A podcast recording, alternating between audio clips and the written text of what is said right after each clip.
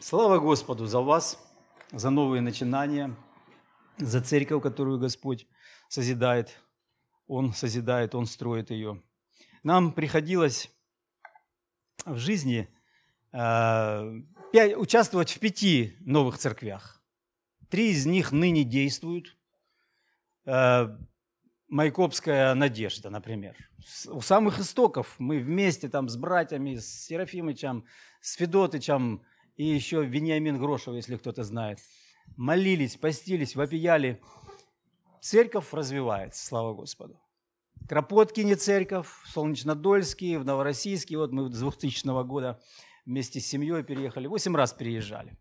И каждый раз, знаете, когда начинается церковь, приходят стульчиков побольше, а людей почему-то поменьше.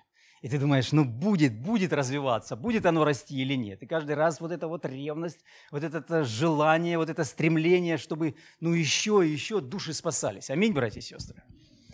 И я думаю, что есть некоторые а, принципиальные причины, почему растет, развивается начинание вот это, да, новая церковь. И почему оно слабое и, или немощное, или может даже завянуть со временем. И вот в сегодняшнем слове мне хочется а, на эти несколько причин обратить внимание. А вы уж там смотрите. То есть мне думается, что то, о чем сегодня я буду говорить, это как раз является некоторыми принципиальными, такими ключевыми э, причинами, почему Господь дает развитие, углубление, духовный и количественный рост в церкви. Или он не получается, этот рост. Элементарная, простая история, которую вы все знаете.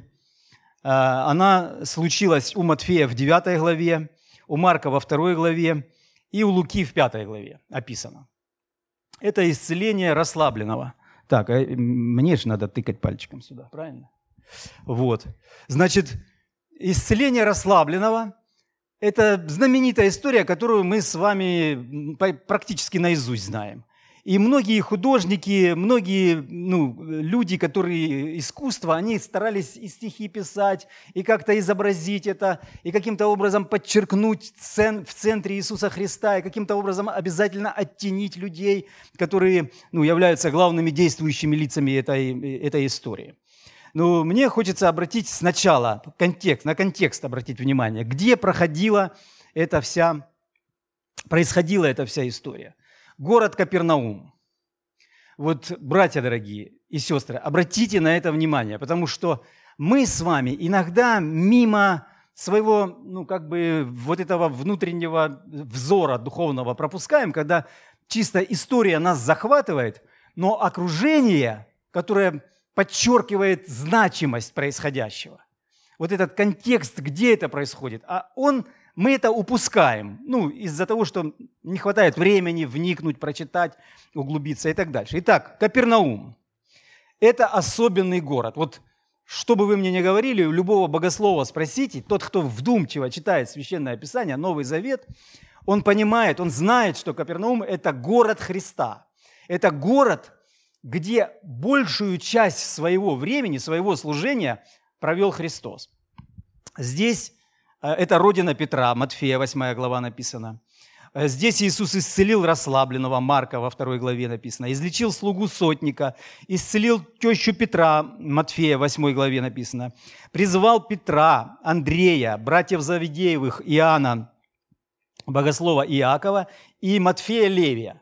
То есть пять из двенадцати учеников, они были в Капернауме и в окрестностях Капернаума жили, и их Господь здесь вот прям раз и накрыл своим присутствием. Говорит, погнали с нами, будем вместе что-то делать более серьезное, чем вы занимались. Пять из двенадцати, это что-то значит. И все они из Капернаума. Иаков, э, значит, ну, на каждом из них не будем, потому что это, эти все пять людей особо значимые и оставили след в Евангелии, да? Исцелил человека с сухой рукой, в субботу в синагоге и произнес проповедь о хлебе жизни, у Иоанна в 6 главе написано. «Э, согласился заплатить подати, э, сказал Петру вынуть монету из, из рта рыбки, ну и так дальше. И сегодня в самом начале эм, Евгений читал историю о чем? А ну-ка вспомните, как начиналось сегодняшнее служение. История о женщине, которая была исцелена на пути Иисуса Христа. Откуда куда? Его пригласили, помните, начальник синагоги. Вот эта знаменитая синагога, в Капернауме это произошло. У Марка, которое было процитировано сегодня перед началом служения, это не написано. А у Матфея в 9 главе написано, он пришел в свой город, Иисус Христос, и начинается перечисление всех этих событий. Почему я на этом заостряю внимание? Потому что Капернаум – город, где присутствие Иисуса Христа было ну, я не знаю, в физическом смысле больше всех других городов. Он там ночевал, он там базировался, там его штаб-квартира была. И чудес столько, сколько было совершено в Капернауме, ни в одном другом городе не было совершено. И я думаю, что вы, братья и сестры, знаете об этом из текстов Писания. Матфея, 9 глава написано, Капернаум, он вернулся в свой город – Тогда, войдя в лодку, переправился обратно и прибыл в свой город. И три евангелиста э, э, описывают о том, что там происходило. Вот смотрите, представьте себе, что... Ну вот мы восемь раз переезжали с нашей семьей, трое детей. Э, Тима, Маша, Костик, малыши. Костик только родился, еще был грудничком. Мы переехали из Майкопа в Краснодар – и вот эта эпопея нашего служебного перемещения началась с того времени. И вот когда меня спрашивают, какой твой город, да? И, естественно, ты сразу вспоминаешь, где ты родился, где ты крестился, где ты женился, влюбился, целовался первый раз и все остальное, Майкоп, мой город. А потом дальше служение, а потом дальше церковь, а потом еще какие-то переживания. Ты начинаешь теряться, а где твой город? Где твое место, где вот мы в Новороссийске последние 20 лет? Вот представьте себе, Иисус Христос не стыдился Капернаум называть своим городом, хотя он родился где?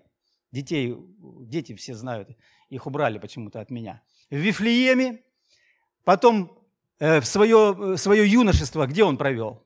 В Назарете. И вот Капернаум – это его активная фаза его служения.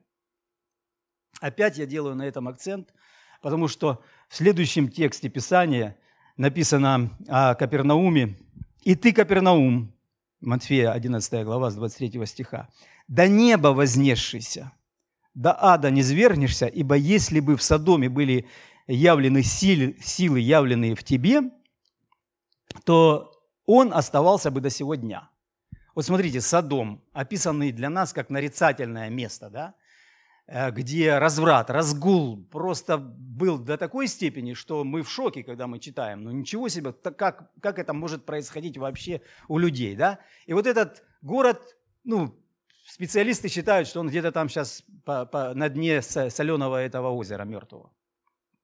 И а, Иисус Христос сравнивает Капернаум с Содомом. Вот смотрите, это не просто для красивого словца какой-то проповедник так сравнил, да? Это сам Бог, это оценка, божественная оценка конкретной местности, конкретного города, конкретных людей, населения, которые жили в Содоме и которые жили в Капернауме. И он говорит, ребята, в Содоме не было столько чудес явлено, сколько в Капернауме. Не было столько божественной, могущественной власти продемонстрировано, не было столько слова, столько учения, не было личного присутствия Иисуса Христа в Содоме. А у вас было. И поэтому вы до ада не свергнетесь. То есть этот город мой любимый, там, где я базировался, и где было явлено столько божественного, могущественного славы, все равно этот город не не покаялся в такой степени или в таком масштабе, количественного какого-то пробуждения не произошло в него. И до сих пор этот город не восстановлен. Было землетрясение, он разрушен, и там сейчас пару монастырей и три монаха живут. Почитайте в Википедии. Три, один или два парочка в православный и какой-то францисканский э, монастырь. Все, с лица земли стерт город. Вот представьте себе, историческая личность Иисус Христос жил в этом месте – служил, трудился. И после себя ни одного памятника. Мы знаем, что вот там Алсу приезжает в свою деревню, у нее, у нее там целый дворец она сделала. Да? Недавно я э, смотрел э, с этим, с батькой э, интервью. Он тоже в свою деревню приезжает, у меня, говорит, там этот есть для квадрокоптера, или как, на чем он прилетает? Для вертолетная площадка, я в свою деревню приезжаю, меня там встречают. То есть, ну, то есть он свою родину как-то подчеркивает, что вот здесь я родился, понимаете? Вот здесь я присутствую, здесь меня мама воспитывала. И мы по-человечески ценим, памятники какие-то ставим. Иисус Христос посчитал абсолютно ненужным, никакого памятника ему там не поставить в этом Капернауме. Пусть он будет разрушен, там был, было землетрясение, был пожар, и он не восстановлен до сих пор. Почему так, ну, я не знаю, жестко, наверное, почему вот таким демонстративным образом Иисус Христос хочет подчеркнуть, а, что в этом городе, в Капернауме, не произошло того, чего хотелось бы ему, Господу. И какой урок мы с вами извлекаем? Вот смотрите, первый урок, который мы извлекаем, это жалобы на то, где мы живем. Ты знаешь, Илья Васильевич, мы переехали в Москву, здесь другие люди. Поэтому церковь наша не растет. Я когда переехал в Новороссийск, и когда мне э, спрашивали, ну чем тебе помочь, как там, что, я говорил, ну вы, вы, вы просто не жили в Новороссийске. Это ж портовый город. Это такой, знаете, вот как Каринф, понимаете? Э, мужики уехали все на заработки на полгода моряками, а женщины остались здесь и не знают, куда себя деть, на стенку лезут от своего без... Плоть-то надо как-то укращать. И поэтому 75% разводов в Новороссийске. 75%. Это не в каждом западном городе такие, такой процент разводов. И я все время жаловался, и как бы на, на эту жалость старался, ну, как бы сделать акцент. Вот там кто-то епископ, там пастырь приезжает. Но ты не, просто ты не понимаешь, где мы живем, поэтому наша церковь не растет. Я думаю, что Иисус Христос знал, в каких городах какая обстановка, какая почва сердец. Потому что есть действительно разные... Вот поедешь с краткой миссией и увидишь, Одна деревня тебе на распашку, а другая вот похожая. Все, дома, столько же количество. Просто все как будто закрыты, как будто одержимы, как будто с такой злостью, понимаете? Вот есть некий дух, некая какая-то предпосылка быть там движению Божию или не быть. И вот Капернаум это было место, где Иисус Христос выбрал его, наверное, недаром. Потому что вот в этой железобетонной почве он столько сеял, и все равно этот город был проклят. Я думаю, что действительно так и происходит. Город Москва – это ни, ни с чем не сравнить, ни, ни, ни с одним другим городом нашей, нашей страны и, и так дальше. Да? Я в прошлую субботу у армяне проповедовал и рассказывал, какие армяне, как я с ними встречался, как они угощают. Ну, знаете, вот чтобы пообщаться, подружиться, всякие э, хорошие, позитивные истории вспоминаешь и действительно искренне им рассказываешь. Они говорят, ты еще не знаешь наших московских армяне. Когда армянин приезжает из своего Еревана или из какой-нибудь деревни в Москву, он меняется. Потому что жизнь, да, темп жизни его заставляет. Потому что обстановка, она такое давление оказывает на характер, что человек действительно коренным, серьезным мы не узнаем. Эй, Витек там, или кто, слышь, ты, ты что меня там жил? Ну что, ты знаешь, мы здесь в Москве просто пересекаемся, мы не встречаемся. У нас здесь вот такая культура. У нас нет э, времени и сил. Просто мы не выживем здесь. Нам нужно тогда или в деревню опять. То есть мы должны понимать с вами, братья и сестры, что да, это реальность. Капернаум вот с такой железобетонной, вот с такой невосприимчивостью, вот с таким черствым сердцем – это реальность. Иисус Христос подчеркивает это и в своей проповеди, и в своем заклятии. Я бы не назвал это проклятием. Это больше констатация факта. Вот смотрите, Капернаум, вы, капернаумчане или ляне, вот такие. И поэтому с вами, с вашим городом произойдет то и то. Не потому, что я произнес какое-то волшебное заклятие или какое-то слово, и вы э, из-за этого проклятия теперь Капернаум. Понимаете, что люди сами вот, этот, вот таким образом э, реагируют на Евангелие. И вывод, первый вывод, что да, мы сталкиваемся вот с такой реальностью. Второй вывод. Иисус Христос выбрал из всех городов именно тот город, который будет потом проклят. именно тот город, который будет самым тяжелым для него, для его эм, служения, самым нелегким э, объектом. Тех людей, которые больше всего будут на него э, агрессию проявлять на Иисуса Христа, на Сына Божия. И я думаю, что несмотря на то, что действительно в этом городе вот такая э, ну, негативная реальность, Иисус Христос совершил множество чудес. И мы с вами перечислили часть из них. И пять учеников из двенадцати он именно из этого города, из этих окрестностей при, при, призвал. Для чего? Я думаю, что для нашего ободрения. Я думаю, для того, чтобы мы с вами не заунывали, когда мы на окружающий мир смотрим, на окружающих своих людей, соседей, сотрудников, где бы там мы ни находились сейчас, да, мы же встречаемся с этими людьми ежедневно, и поэтому Иисус Христос говорит, да, я знаю, где ты находишься. Я точно так же сталкивался вот с такой а, абсолютным, ну, как сказать, этим по, ну, пофигизм, это по-русски, а по-христиански это как сказать? Безразличием, с черствостью, да, вот с таким неспособностью принимать и прислушиваться к более глубокому, серьезному, вечному, божественному. И я думаю, что Иисус Христос этим самым ободряет, когда говорят, что у Иисуса Христа из 12 апостолов три. Один был предателем, другой был слабаком, который при первой же опасности сбежал, хотя вчера говорил, что я за тобой пойду, да? а третий вообще неверующий человек. Из 12 трое были вот такими слабыми. Я думаю, что и те остальные, просто на них мало фокуса было. Но на самом деле это нас ободряет. Вот этот факт, эта статистика для меня является ободряющей, потому что да, вот такие последователи. Да, вот такой человеческий материал. Да, вот с таким именно реальным фактом нашей человеческой черствости, нашего человеческого сердца Господь работает. Поэтому, братья дорогие, сестры, Пожалуйста, поверьте мне, как человеку, который участвовал в пяти, основании пяти церквей. Да? Пусть я там небольшой какой-то там проповедник или какой-то там, да, но пройти опять снова и снова через вот эти роды, вот в муках рождения новой церкви, вот от самого начала, это все время ты сталкиваешься с тем, с чем вы сейчас сталкиваетесь.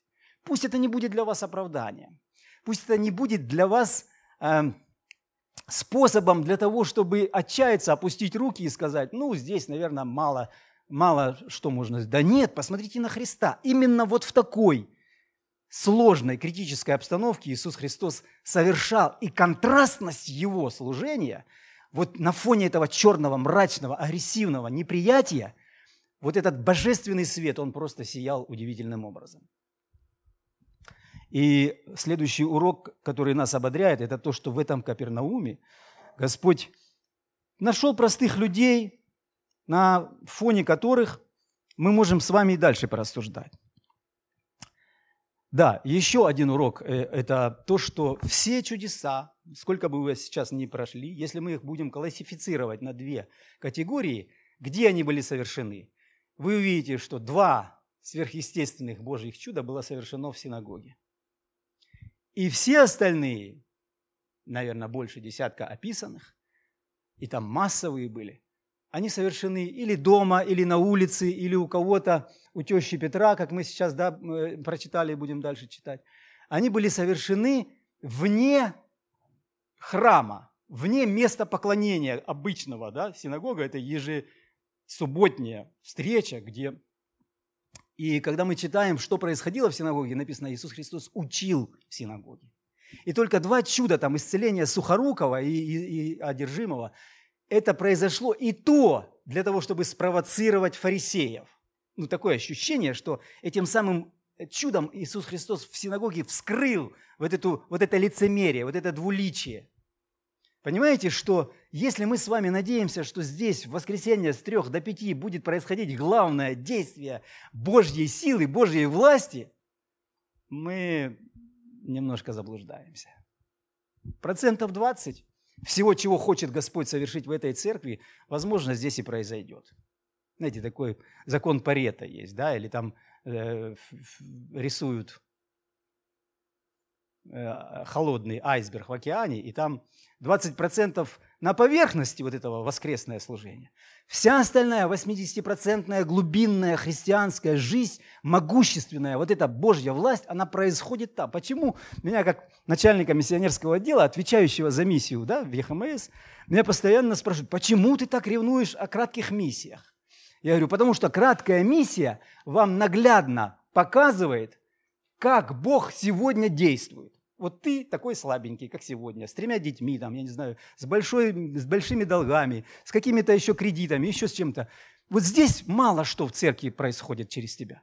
Но если ты возьмешь и самого себя переместишь в какое-то конкретное место на недельку, на 10 дней, и поедешь туда послужить, через тебя вот такого простого, вот такого же вчерашнего, обыкновенного, среднестатистического христианина Бог начнет действовать. Почему здесь не очень, а там действие Божие? Почему здесь не совсем, понимаете? Иисус Христос так действовал. Евгений меня попросил немножко сосредоточить больше внимания на Христе, чтобы мы подражали Ему. Вот смотрите, как Христос действовал. Он 80% капернаумских чудес совершил на улице и в домах простых людей. И процентов 10-20 с натяжкой это было в синагоге. Вот как Христос действовал. Понимаете, если мы хотим, чтобы церковь росла, фокус нашего внимания должен быть не на праздничном служении, хотя это действительно здорово, и вы даже во время пандемии, я знаю, э, что вы здесь собирались и, и радовались и прославляли. До, до сих пор некоторые церкви, Хелсон не собирается, например, некоторые церкви не, не, не хотя, как кажется, есть возможность. Тушинская процентов 30-40 людей приходит в церковь. Остальные побаиваются, там, я не знаю еще. Мы понимаем, что это важно дерзать и с дерзновением двигаться. Но заметьте, что даже если мы в воскресном служении сосредоточим все свои таланты и напичкаем сюда вот в эти 2-3 часа весь свой потенциал, который действительно Господь наделил вас, все равно не произойдет того, что Господь хочет, чтобы оно произошло здесь в церкви. Потому что по Христу, вот если Ему подражать, большая часть в простоте, в бытовухе, в наших нуждах, вот там, где дети, где тещи болеют, вот там, где рыбу нужно ловить, вот там, где нужно встречаться и разборками заниматься с, с, с трудными и сложными обстоятельствами, вот там Господь высвобождает свою силу. И поэтому, когда я отправляю на краткую миссию людей, они потом, молодые люди, приезжают, берут микрофончик, глазки горят, и всю остальную церковь зажигают, потому что, а Господь, там мы молились, и там что-то такое. И, и у них такое ощущение, что в нашей церкви как-то вот здесь все слабенько, а вот там, вот там. И некоторые пятидесятнические харизматические учителя не понимают до конца вот этого вот этой пропорциональности и хотят накручивать в церкви все больше и больше. Вот сегодня было помазанное служение, вот, понимаете? Больше и в большей степени стараются усиливать акцент на воскресном служении. Я встречался с одним человеком, который прошел через харизматическую э, этап своей жизни, и он говорит, я домой приедь, я тебе могу показать рубашку, где текло масло по рукавам, где просто сверхъестественный вей. Мы так постились, так молились, чтобы в воскресенье было особенное что-то, Божье действие, Божье помазание было. Теперь я вижу, что это не просто чепуха, а это желание на воскресном служении сделать акцент уводит простых людей, христиан, простых верующих людей, уводит от истины. И поэтому в воскресенье мы просто молимся, празднуем, радуемся тому, что Господь делает с нами с понедельника до следующего. Я благодарен Господу за то, что Он хочет нам, чтобы мы могли на этом на это акцентировать внимание. Итак, возвращаемся к нашему расслабленному. Смотрите, Четыре категории людей. Стоящие у двери, сидящие в доме, четверо несущие, ну и сам больной, и Иисус Христос, пятое, главное действующее лицо. Да? Кто мы в этой категории людей? Если там были и стоящие, и сидящие, которые друг с другом там перешептывались, что он такое говорит, как вот, да? Кто мы? Какие мы с вами, э, в, э, я не знаю, да, зрители, наблюдатели или действующие лица. Смотрите, что в трех, три раза повторяется эта ключевая фраза. Иисус видя веру их, говорит расслабленному, чада, прощаются тебе грехи твои. У Марка во второй главе, у Луки в пятой и у Матфея в девятой. В чем проявилась их вера? Смотрите, не услышал о вере их, не услышал их исповедания, не услышал их молитвенную просьбу, а увидел. И вот в этом ключ. Господь смотрит, Он слышит, конечно, ухо его не отяжелело, чтобы спасать, написано, да? Но Он и видит, и наблюдает за сердцем, что мы делаем. И поэтому эти люди, они не, не, не столько ходатайственное служение в смысле молитвенного плана, сколько вот это служение, которое акцентирует внимание на действии, на конкретном, конкретном каком-то небольшом мероприятии, предприятии, которое угодно Господу, потому что Он видит веру нашу в этом действии. Мне, братья и сестры, мне очень хочется обратить внимание на то, что, э, что вот об этих людях ничего не написано, какого они там богословского э, порядка. Ну, верующие они вообще были в, в таком в евангельском понимании нашего, все, все, крещенные они были э, водным крещением, как мы все с вами, да, получили они такое образование, знали они столько о Евангелии, сколько мы сейчас знаем о умершем, воскресшем Христе. Понимаете, что у них был минимум того евангельского знания, какое мы с вами сейчас с вами имеем. Но этого было достаточно – зная, что Иисус Христос лично здесь присутствует, достаточно для того, чтобы действовать, для того, чтобы э, передвинуть вот эту, э, вот эту ну, отодвинуть эту преграду, да, и принести к ногам Иисуса Христа. И они сами не способны были исцелять. Ничего из сказанного о них, э, об их положении в обществе, ничего не сказано. Ничего не сказано о родстве, родной человек или не родной, да? ничего не сказано о талантах, образованиях и так дальше. Да? Это люди, которые, знаете, совершили второе поприще, э, э, написано у Матфея в 4 главе, да, просят тебя, да, или при, э, заставляют идти поприще, иди с ним два, да. Или у Луки в 11 главе о таких людях написано, что по неотступности своей. Вот эти люди, которые по неотступности своей получают. Понимаете, что мы все с вами находимся а, в, в лице этих, ну, можем в их положении находиться. И вторая часть этой, этой истории заключается в том, что мы все с вами периодически, а может быть кто-то и сейчас находится в положении расслабленного, которому нужны вот такие люди, которые к Иисусу Христу тебя подталкивают. Вот все, каждый из нас находится в таком состоянии, где он может помогать кому-то и ходатайствовать за кого-то, и одновременно он может нуждаться и просить, знаешь что, помоги мне, помолись за меня, у меня тоже есть какое-то переживание. Вот мы все находимся или в той, или в той в категории, потому что в, разные, в разных состояниях находимся. Я думаю, что вот эта история, она как раз нас учит тому, что если мы с вами ходатайствуем, это не просто молитва на ночь, вспомнил имя своего, я не знаю, сокурсника, с которым ты учишься, да, и ты считаешь, что этого достаточно было для того, чтобы перед этим, ну, перед Господом засвидетельствовать. Глядя на этих людей, мы с вами понимаем, что не, даже не слова ходатайственные важны Иисусу Христу, а некоторое наше действие, некоторое наше работа, которую мы произведем, и эта работа будет немножко больше, чем от нас требуется. Вот было бы, было, ну, ну кто бы их, этих людей осудил, если бы они притащили, положили возле порога расслабленного и сказали, ну когда-нибудь же это собрание закончится. Люди выйдут, расслабленный отлежится здесь, в уголке, Христос будет выходить, наткнется на него, оп, и мы сделали все, что могли они не довольствовались тем, чтобы просто принести сюда. Они немножко больше вкладывали вот в это свое, э, э, э, ну как, я не знаю, в этих своих действиях, чтобы непосредственно здесь и сейчас у ног Иисуса Христа произошло вот это соприкосновение, столкновение.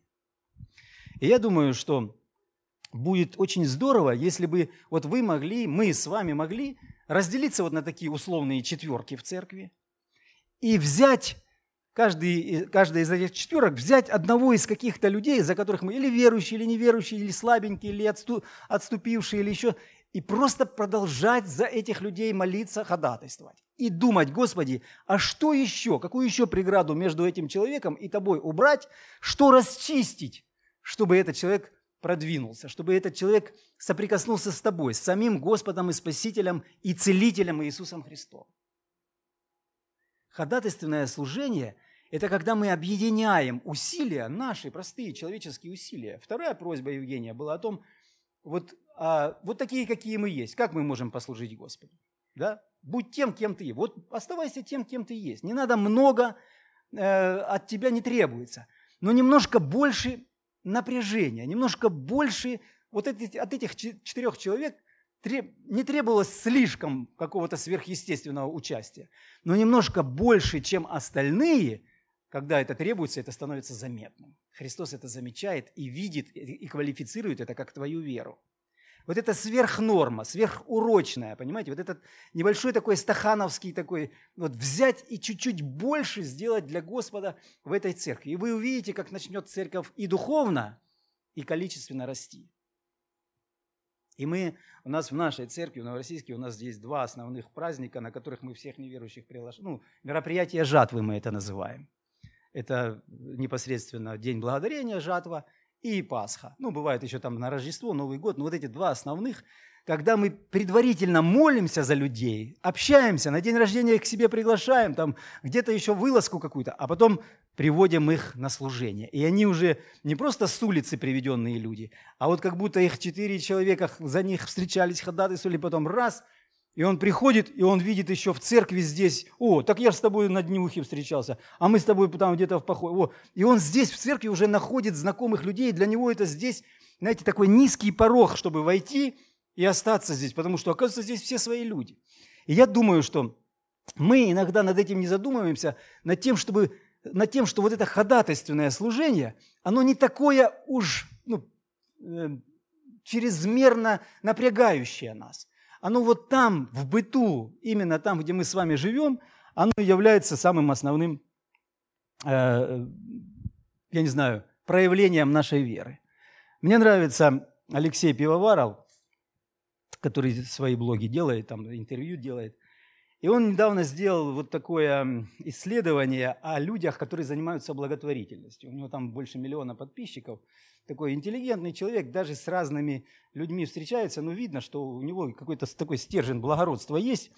И когда он начал исследовать людей, э, которые занимаются, вот профессионально занимаются благотворительностью, он увидел такую интересную, ну, как сказать, э, особенность – что эти люди без этого жить не могут. Он говорит, я удивился, когда я начал готовиться, когда я писал сценарий, как это сделать, и потом, когда лично встретился и познакомился с этими людьми, интервью у них брал, я увидел, насколько они горят. Они, он назвал их одержимыми. Он говорит, ты что, одержимый, что ли? А ты что, хочешь из меня беса выгнать? Вот, этот, вот это ощущение, что люди не просто хотят немножко положить в протянутую руку, понимаете? Не просто отмахнувшись от какого-то коллеги, там вынуть, там, ну, там десяточку положил, слава Богу, на, на сердце не скребет, дальше пошел. Да? Это люди, которые туда вкладываются. И вот у этой женщины, он спрашивает, у Нюты, которая уже много лет занимается этим, да? Плохо видно, извините. И говорит, ну ты как-то какую-то компенсацию какую-то получаешь, и так рукой вверх показывает. Она отвечает, сотни раз больше, чем я отдаю. Она говорит, я чувствую Бога ежедневно, потому что когда я что-то делаю для этих несчастных людей, вот это божественное присутствие просто наполняет меня. Хотя человек э, там с депутатами, со всеми, то есть достаточно серьезно занимается этой, этим служением, э, этой работой, этим служением, если хотите. Мне думается, что вера этих людей, вера нас с вами проявленная вот в таком непривычном, непривычным образом, но просто немножко больше напряжения. Она проявляется заметным образом для Господа. И тогда Господь, видя наше напряжение, видя наше усилие, видя, что мы что мы по неотступности хотим, просим Божьего вмешательства, Он это делает. Э, одну историю рассказывали мне про э, спортсмена, который готовился на, на, мировую, на мировом соревновании э, в боксе. Чемпиона победить, который несколько раз уже титулы выиграл, чемпиона мира. И его тренер говорит, я все, про, все эти просмотрел вот этого твоего предстоящего соперника, все его бои, все изучил. И тебя я знаю как облупленного. Вот у тебя нет шансов его победить. Вы просто на равных. Вот лучшее, что может произойти, это ну, будет нейтрально, или как это, как правильно это назвать, да? Ну, ничья, да. Если ты, я, говорит, вложил в тебя все, что мог. И вот поэтому, если ты сможешь что-то такое сделать, как-то так приготовиться к этому бою, как никто другой, тогда у тебя есть шанс на победу. Потому что ничего больше я в тебя вложить не могу. И он задумался и понял, что больше, чем три тренировки в неделю он все равно не сможет, потому что ну, ограничения по, по физическому состоянию, да, у всех есть свои ограничения, это невозможно, а э, будет только хуже. И он принял решение в 3 часа утра вставать и с утра тренироваться, так как никогда и никто не делает. И это дало ему какую-то такую, знаете, такую какое-то моральное право, какую-то какую психологическую такую уверенность в том, что в его тренировке есть что-то, что позволяет ему с уверенностью идти на этот ринг, и он действительно победил. Это чистая психология. Ну, может, там есть еще, еще какие-то рычаги сработали. Но я думаю, что Господь, видя вот это некоторое наше напряжение, некоторое наше сверхурочное участие и внимание к вопросам, которые, вот, знаете, уже все разошлись, а ты еще остался, там, тарелочку поднес, там, мусорку, что-то еще сделал, с человеком побеседовал. И вот это твое, вклад твой, Господь вот это отмечает. Вот для Господа важно – чтобы ты был не просто средненький, а чтобы ты был чуть выше среднего. Человек со способностями, у которого есть еще и усидчивость, и неотступность. И тогда начинается рост. И тогда начинается изменение. И тогда начинается некоторая Божья работа в сердцах тех людей, на которых ты обращаешь внимание в, своем, в своей молитве. Мне очень хочется, чтобы мы с вами Э, понимали, что вот этот, э, ну, делая выводы, делая применение, что вот этот богатый город Капернаум, который действительно был экономически очень развит, там была таможня, почему и нужно было заплатить этот статир, у рыбки взять. Там был административный центр, там пересечение торговых путей было. И вот в этом богатом городе Иисус Христос остановился, трудился, совершал там свое служение, но специфика этих людей они как бы, мы все видели и то, и другое, и поэтому Иисус Христос, ну это еще один, да, вот эта специфика такого города, такого утрамбованного, такого, ну просто уже некуда зернушку Евангелия упасть, она заключается в том, что в конечном итоге, может быть, и не стоит нам ждать какого такого пробуждения. Но те отдельные личности, на которых обратил внимание Иисус Христос, с которым служил, пятеро учеников – они в истории оставили удивительный след. Поэтому, может быть, нам и не нужен какой-то количественный эффект роста церкви. Но тех, которых нам Господь здесь дает, тех, которые посылает на нашем жизненном пути, в работе или в, там, я не знаю, в жилье, еще в каких-то наших бытовых пересечениях, вот там Господь хочет, чтобы мы немножко больше уделили внимания, поучаствовали, как-то пригласили, как-то, понимаете? И тогда получается, появляется шанс Божьему или какая-то маленькая трещинка, в которую Божье Евангелие начинает протекать, и это сердце изменяется. Пусть Господь благословит нас понимать, что в этой большой белой синагоге, которая была 30 метров от э, дома тещи Петра, если вы в Капернаум съездите, вы увидите, буквально там 30-40 метров, да, но Христос не там совершал свою работу, а вот в простых домах, где Он совершал исцеление. Поэтому пусть наше сердце будет в большей степени сфокусировано на наших простых житейских делах, где Господь хочет проявляться. Пусть мы не обольщаемся тем, что если у нас было действительно хорошо подготовленное воскресное служение, а это так и нужно, все для Господа, все предельное, все сюда приносить, и все покупать, и все, что украшать, слава Господу. Пусть мы не обольщаемся, что этого достаточно для того, чтобы и духовный, и количественный рост был. И пусть мы, э, каждый из нас понимает, что мы, мы находимся одновременно в состоянии расслабленного, который нуждается – вот любого из вас сейчас спроси, есть о чем помолиться? Вчера у нас была э, в церкви у Леонида пригласили, мужская встреча, братская, больше 20 человек было, и была беседа, там участвовали все, а потом о чем помолиться. И каждый из этих мужиков, каждый высказал, выразил свое, да, и за каждого потом молились. У каждого из нас есть какое-то чаяние, какой-то участок, на котором хочется, чтобы Бог продвинул, изменил, преобразил, совершил нечто. Поэтому мы с вами, когда мы находимся в состоянии немощного, расслабленного, не стесняйтесь просить. Одного, второго, третьего, четыре человека попросили. Это уже залог к тому, что в твоей жизни что-то будет происходить. Но также не смущайся, не стесняйся, если тебя зовут и говорят, давай вот в этом поучаствуем, в этом деле. Вот один, второй, третий объединились, и вы будете видеть, как Господь вот через тебя такого, какой ты есть, через меня такого, какая, какая я есть, такого, такого необразованного. Вот ничего не было сказано об этих людях, понимаете? Они безымянные, вот где-то там в аналах истории, наверное, в вечности мы с ними встретимся. Но Господь специально подчеркнуто только на их веру обратил внимание, больше ни на что. Да благословит нас Господь понимать эти простые истины, связанные с тем, что ходатайственное служение это служение всей нашей жизни. И я в роли пациента, в роли нуждающегося постоянно в течение всей своей жизни нахожусь. И это меня смиряет. И это меня обогащает через брата, через сестру, через их участие в моей судьбе. И я такой же слабенький могу чем-то поучаствовать в вашей жизни.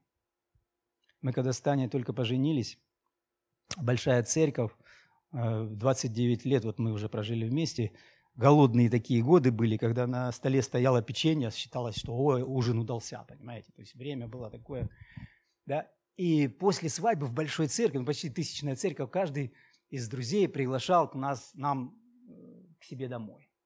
И ты в одну семью заходишь, накрыли на стол, в другую, и тебе так классно.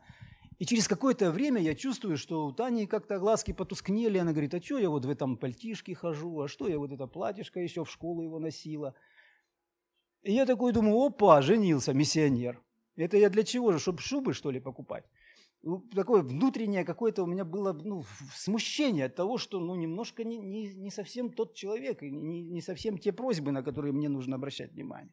Я начал молиться и размышлять, и Господь мне ясно отвечает, да вы не к тем в гости ходите.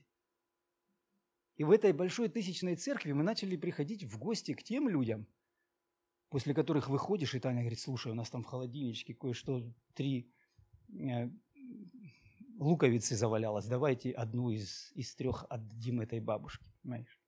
У нас там в гардеробике что-то такое, понимаете? То есть, когда ты общаешься с теми людьми, которых больше, тебе, естественно, хочется и мотивация поднимается. И я думаю, что Господь дает нам всегда встречаться с теми людьми, которые побуждают в нас вот это доброе чувство участия, внимательного, глубокого пробуждения, посетить больного в тюрьме там, или кто-то болен, кто-то в трудностях, кто-то в скорбях. И наша простая христианская жизнь немножко более сфокусирована на конкретной нужде, да еще и в таком кооперации с другим братом, сестрой, она позволяет Господу могущественно действовать сверхъестественно, не просто исцелить человека, а даже его духовную, душу его исцелить. Встань, прощаются тебе грехи твои. Мы ко Христу приходим с простой бытовухой, а Христос, видя нужду более глубинную, исцеляет душу и прощает этого человека. Давайте сейчас встанем для молитвы. Вы молитесь после служения? Давайте сейчас мы перед Господом склоним свои сердца, и вот в простоте можем поблагодарить Господа, можем попросить у Господа силы, можем сказать, Господь, открой мне еще больше и глубже эту истину, чтобы я мог увидеть и чтобы я мог еще больше быть благодарен Тебе за то, что я, Ты меня такой сосуд немощный используешь. Перед Тобой склоняемся, Господь. Действительно, благодарим Тебя, действительно, всем сердцем, всей душой своей, Господь, хотим выразить признательность за то, что в нашей судьбе, в нашей жизни были такие люди, которые за нас боролись, Господь, которые за нас молились, которые шаг за шагом приближали нашу встречу с Тобой, Господь. Мы благодарим Тебя за наших мам и за наших друзей, за тех братьев и сестер, которые вот просто знали, что только Ты можешь совершить это божественное преображающее действие в моем сердце, в моей душе, Господь. И поэтому, что могли, то делали для того, чтобы я с Тобой встретился. Благодарю Тебя за этих людей.